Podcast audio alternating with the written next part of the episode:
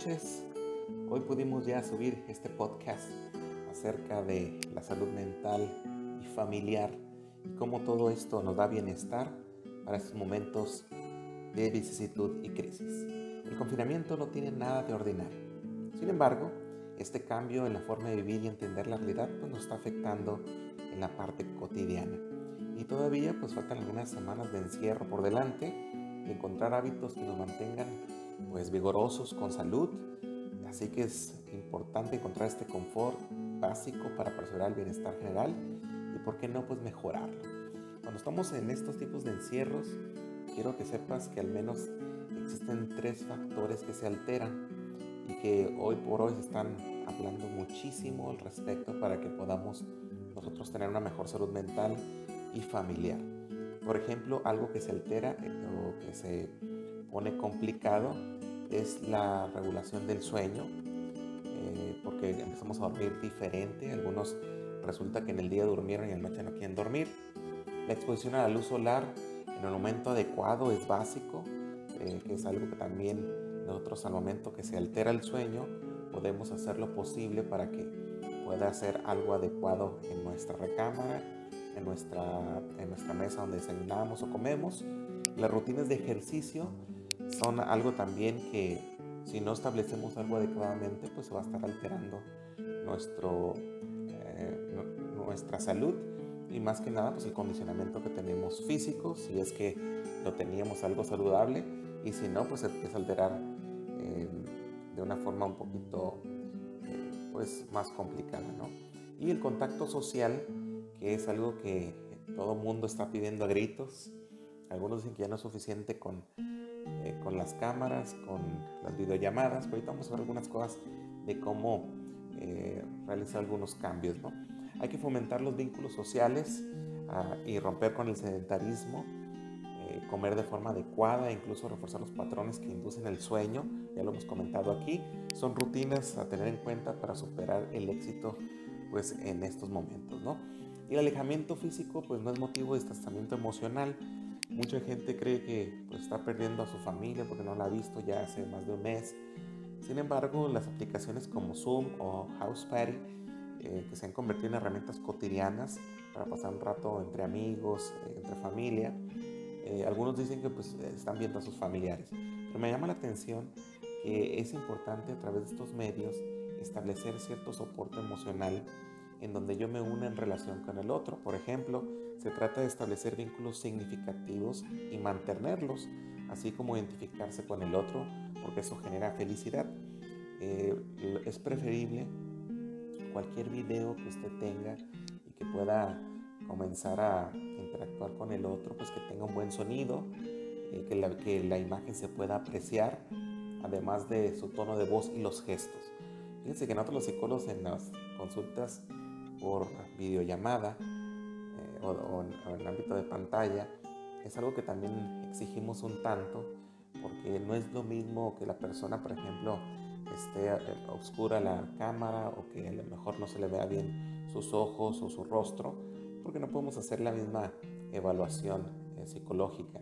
Sin embargo, también hoy se recomienda no para hacer un diagnóstico psicológico, sino para poder tener esta apertura hacia lo emocional y a través de la videoconferencia pues, este, te nutres en el lenguaje no verbal de estar con el otro y para el otro y de compartir muchas experiencias. ¿no? Ahora respecto a la temática de los encuentros en estas videollamadas, pues no debe existir temas tabú. Esto se refiere a que empezamos a hablar sobre algo que incluso en vez de tener una armonía, pues ah, salgamos enojados. Eh, lo más importante es hablar incluso a veces sobre lo relacionado al tema de lo que estamos viviendo, más no demasiada importancia, ¿no? Puede ser momentos incluso de agradecimiento, de fe, de valor, para darnos a entender que estamos vivos, que estamos con salud. Ahora, mejor compartir desde una actitud positiva, eso es lo mejor, y una propuesta a hacer, pues es que existe una lluvia de ideas entre los amigos, la familia, para ver qué se puede aprender de esta experiencia y lo que están viviendo. Ahí te vas a retroalimentar muchísimo. Algunos van a empezar a sacar algunas cosas que, casi nunca se hablan, pero que hoy las extrañamos. A veces el que se va mal con uno ahora se lleva muy bien porque ya lo extrañamos, ¿no? No se diga eh, los manjares de, las casas, el hecho de no probarlos, este está eh, ya tiempo sin visitar a su familia, pues es importante este, estar con ellos por su salud mental y su bienestar. Al menos una hora, una hora diaria a solas. Este parece que es todo lo contrario a lo que te estoy diciendo. Sin embargo, hay algunas, algunas y algunos que quisieran huir de con quienes están y no tiene de malo. Parece que las parejas ahora están viviendo más tiempo juntas y no se diga las familias. Y ahora que empezaron ya las clases con las tareas, estamos conviviendo demasiado en familia. Digo demasiado no porque sea malo, sino porque también es muy bueno tener un tiempo a solas. Eh, en ese confinamiento eh, que se pasa en pareja o en familia, es importante buscar tiempo para uno mismo. Estamos hablando de una soledad elegida, no de sentirse solo, ¿no? Y sobre todo, este, es la capacidad para poder estar en una reflexión solo o sola, ¿no? Y también que esto marca pues, el, el efecto en las necesidades individuales y lo recomiendan mucho los especialistas que sea mínimo una hora. ¿Por qué una hora? Porque en esa hora te vas a encontrar contigo mismo. Para aquellos que creen en Dios, platicarán con Él. Y aquellos que incluso nos refugiamos en el, Creador Universo, pues va a ser un momento de experiencia inolvidable, ¿no? Ahora, la familia es un factor importante en la salud mental. Hay quienes piensan que la salud mental depende solo de la persona. Aquí viene la realidad. No puedes eh, mostrarte como un ente aislado, sino debes estar siempre eh, salvaguardando tus relaciones. en, en realidad se encuentra bajo el soporte de las relaciones que establecimos y mantenemos la familia, el trabajo, la escuela, la colonia y otros ámbitos, ¿no? Así que si nosotros comenzamos a, perder conexión con nuestros seres queridos, es hora de conectarnos y sobre todo también estar de la mano en una relación emocional y afectiva con los que estamos en, nuestra, en nuestro hogar, ¿no? El primer espacio de selección, pues ya sabemos que es la familia y la OMS destaca que la salud es un estado completo de bienestar físico, mental y social y no solamente la ausencia de afecciones o enfermedades. A lo mejor alguien puede decir, mira, yo estoy muy bien, estoy nomás desvelado, o a lo mejor ni desvelado estoy, duermo muy bien, pero resulta que está embroncado con la familia. Dice también la OMS, la familia debe convertirse en el mejor remedio para mejorar y mantener una buena salud mental.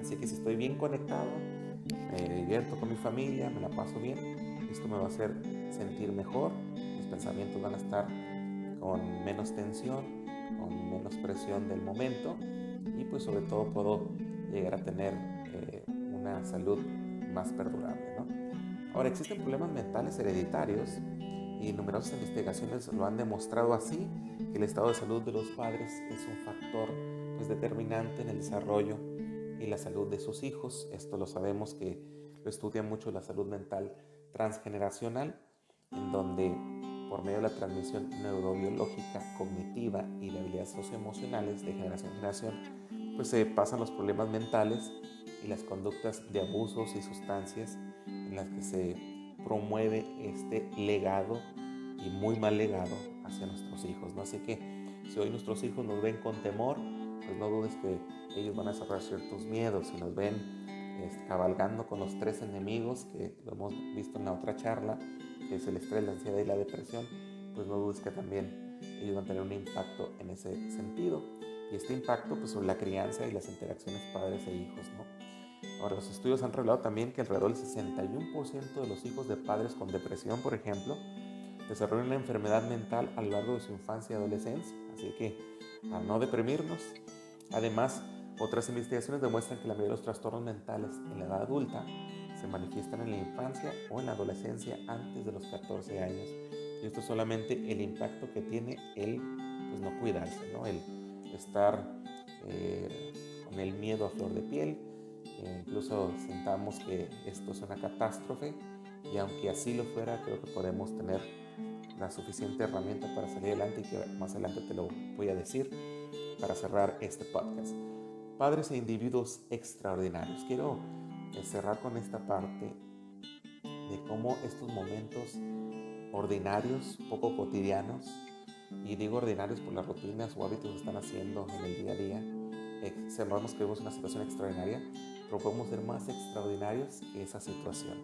Hay una frase que me encanta repetir y es de que vuelvas tus días ordinarios, días extraordinarios. Tal vez ahorita la estamos pasando común como muchos, pero los que destacan dentro de lo ordinario y lo común son las personas extraordinarias haciendo días extraordinarios. Y quiero compartirte algunas acciones de las personas extraordinarias. Dice acá, lo extraordinario es una acción. Las personas extraordinarias hacen cosas para hacer sus vidas más valiosas y diferentes al resto. Se trata de actuar de maneras que no son comunes o inesperadas y salir a la cancha y hacer algo más allá de sus limitaciones percibidas. Esta es una acción que sin duda les llevará a ser extraordinarias. Así que el extraordinario hace una acción. Si tú estás en, el limbo, estás en la rutina, en, en lo habitual, Solamente asómate las noticias y sigues haciendo lo que los demás están haciendo, estás en lo ordinario. Pasa a la acción y serás extraordinario. Lo extraordinario también es una actitud. Los logros extraordinarios comienzan en la mente, en la actitud que asumimos, más que en la realidad de una situación actual. Esto lo estuvimos hablando, eh, que es la actitud positiva durante el día para poder dormir, si lo recuerdas. Así que adoptar una actitud proactiva y lograr que se instaure en tu mente, los resultados obviamente serán extraordinarios y van a poder influir y fluir a través de tu vida. Así que hacer extraordinario también pues es, a tomar las opciones correspondientes. Las personas extraordinarias eligen sabiamente, sobre todo cuando están bajo presión y estrés. Así que familia, si usted está estresado, pues comienza a buscar opciones para desestresarse entre ellas su familia. Pero ¿cómo? Yo, yo no puedo, al contrario, me estreso más. A lo mejor no está optando por la mejor opción, porque la opción es que disfrute de ella, que tenga una actitud positiva y que accione con hábitos pues positivos hacia ella. Ser extraordinario requiere esfuerzo diario. ¿Quién dice que esto llega del cielo solito? Pues no, uno tiene que buscarlo.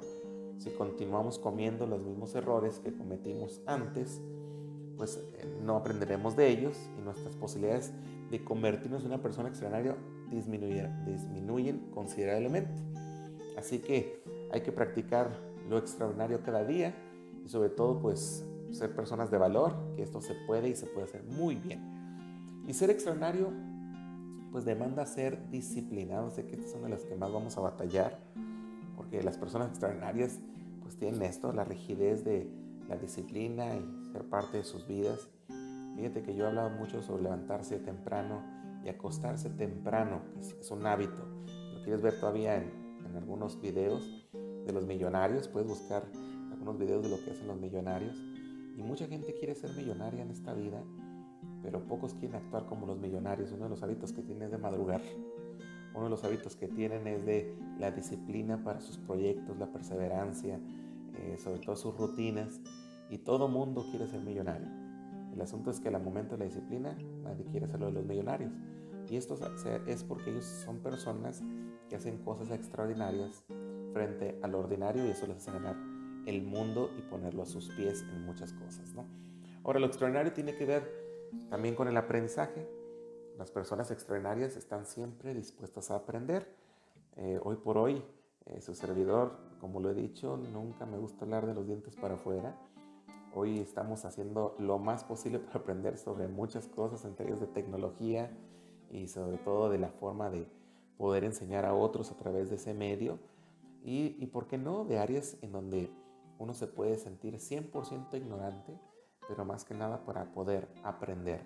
Cuando digo 100% ignorante, es cuando decides aprender de forma humilde y sencilla sobre algo que no conoces o sabes. Vivimos en una generación que es muy quejumbrosa, de todo se queja, todo eh, de todo reclama y también que cree que todo lo sabe. Hoy por hoy la gente se diagnostica sola, hoy por hoy la gente cree que eh, sabe todas, todas, pues yo te quiero decir que no, y el extraordinario reconoce eso, reconoce que no conoce todo, por lo tanto necesita aprender cosas nuevas y aprender día con día. Así que yo te desafío, si después de este podcast todavía no puedes dormir, ponte a aprender algo en donde te sientes el más ignorante. Y termino con diciendo que lo extraordinario es una creencia. Obtenemos lo que creemos. En esencia, si quieres convertirte en una persona extraordinaria, debes creer con todo tu corazón que eres capaz de sobresalir de la multitud y lograr lo imposible. Las creencias hacen posible los milagros. Y esto pues es una creencia que a algunos les molesta cuando, cuando me dicen, eres un psicólogo cristiano, y le digo, sí, a mucha honra, porque tengo una creencia y en quien creer, y es en el creador del mundo, ¿no? Así que todos aquellos que decidan ser extraordinarios necesitan tener una creencia primeramente en que lo pueden hacer y que en su esencia es convertirse en una persona extraordinaria porque hacemos lo que creemos. Y esto nos va a dar el gran milagro de darnos salud mental y bienestar. Soy Benny Perales, Reconectando Familias. Muchas gracias por escuchar.